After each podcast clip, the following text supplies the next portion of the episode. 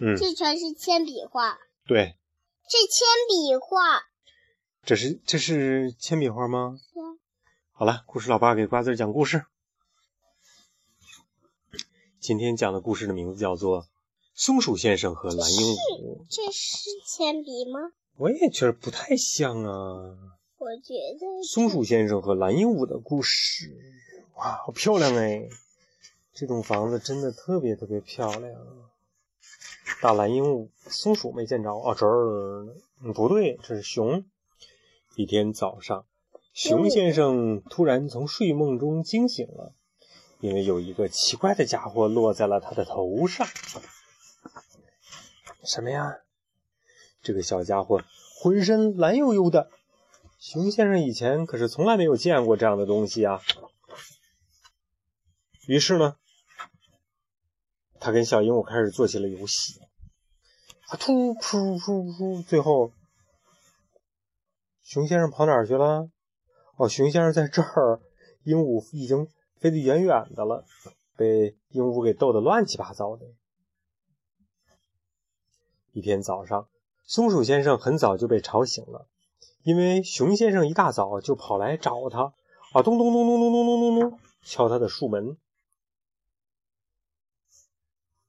为什么要找小松鼠啊？熊先生说：“就是因为那个蓝色小家伙。”我到哪儿，它都跟着我到哪儿去。这个大熊啊，没见过这样的动物，他肯定说这个家伙它不是我们这片森林里的，它是一个外来客。再说了，大熊有多危险，大家都是知道的，在森林里谁也不会去跟踪一头熊啊。但是呢，这个蓝色的小家伙不是这里的，它浑身蓝悠悠的，跟别的动物一点都不一样。松鼠先生突发奇想：“哦，他可能是从一个蓝色星球上来的吧？说不定他还有好多同伙呢。他们可能就是来抓这个熊先生的。他越想越可怕，是不是？他想象中把熊先生摁在地上，啊，嗖嗖嗖嗖嗖嗖，用各种绳子给他捆住。然后呢，也许他们会把大熊装进宇宙飞船，带到蓝色星球上的。”蓝色城市里去给抓走了。这些生物呢，要不就是想拿大熊做实验，要不就会把它关在笼子里四处去展览。它还有可能被卷入星球大战当中，或者被迫参加外星人的马戏团，每天靠逗人取乐来生活。想到这里，松鼠先生倒吸了一口凉气。松鼠先生可是给吓坏了，是吧？万一熊先生要是被抓走，多恐怖啊，是吧？嗯，好了好了，大家继续继续听故事了啊！来，快过来。嗯，松鼠想，最好是想一个办法骗过这个外星来的小怪物，所以熊先生不得不把自己打扮成了一棵树，太可怜了，太搞笑了。又把一棵树装扮成了自己的模样。森林里谁都知道，松鼠先生在这种事情上还是很有经验的。在身上插了草，脑袋上绑了一堆树叶儿，装一棵大树。现在只等那些蓝色怪物们去找那头假熊了啊！这个假熊长得太难看了。然后呢，他们就会心满意足地拖着它回到自己的蓝色星球上去。这头假熊看起来还真是能以假乱真呢。于是，在这等啊等啊等，他们偷偷摸摸的看着远处，看着假熊怎么样被蓝色怪物追踪。噔，小蓝色怪物出现了，在这个位置跟他们站在同一视线上，一条线上开始看。可是呢？这头真熊，假熊没有骗过小鸟，是不是？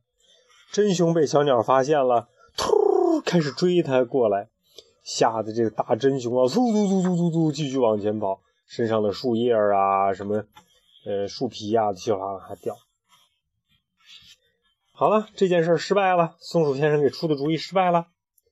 于是呢，刺猬先生说：“我看应该把他们的宇宙飞船给找出来。”最好是把偷偷的藏起来的。没有宇宙飞船，小怪物们就没有办法带走大熊了，他们也就不会再跟踪这个大熊了。他这个主意还是不错的。没想到大家很容易就找到了怪物们的宇宙飞船，这是个蓝色的。我怎么觉得这个蓝色东西看着么眼熟啊？是不是？帐篷。对呀、它是个帐篷。把腿盖上点。动物们就不知道这是什么。动物们可不知道这个东西。这儿呢还有很多伪装的一些材料放在这上面了。可是呢，外星小怪物总是比他们快一步发现他们。突，这个蓝色鹦鹉又飞过来了，飞到这个帐篷上。看来还是赶紧去通知所有的动物们吧。于是大熊跑了下去通知，这是什么呀？刺猬通知小水獭，还有通知小狐狸、狼，这还有小兔子，都被通知到了，告诉他们说有怪物来了。也许除了一头熊之外，小怪物们想要的还有很多很多很多很多动物呢，是吧？就怕这些动物们一块来，一那个被这个蓝色星球上的怪物给抓走。不知道智慧的老山羊会不会有什么好主意啊？或者大家可以先到他那里躲起来去。老山羊留着胡子站在山崖上，大家都奔了过去。松鼠先生没有那么多时间去解释了，因为可怕的追踪者已经发现他们，并且飞了过来，而且两只，吓得熊啊，砰就钻进了屋子里。可是屋子太小了，屁股露在外边。噔，进来之后，小鸟呢也落在这儿了，哈哈，而且呢，过来站在大熊的脸上了。咦，大熊先生的脑袋上那些圆圆的东西啊，他脑袋上圆圆的东西看起来像是什么呀？这是什么东西？知道。鸟蛋呐、嗯，对呀、那些小家伙们呢，也许根本就没有打算带大熊走，这只是一个误会，因为大熊的脑袋上被落了两个鸟蛋，小鸟呢，以为这是他们的窝，于是呢，就开始跟踪大熊，一定要找找这个地方把窝搭起来。可不是吗？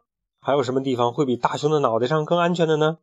大熊也乐了，呃，我的脑袋这么安全吗？软软的，热热的，是吧？于是呢，大熊，呃，坐在这个地方，两只小鸟站在头上，它的头上的窝里边呢，还存着一些鸟蛋呢。但是帐篷里又探出一脑袋来说：“嗯，谁在我的帐篷上搭了这么多的树枝啊？哪个讨厌的家伙？” 原来这都是误会，是吧？好了，今天的故事讲完了。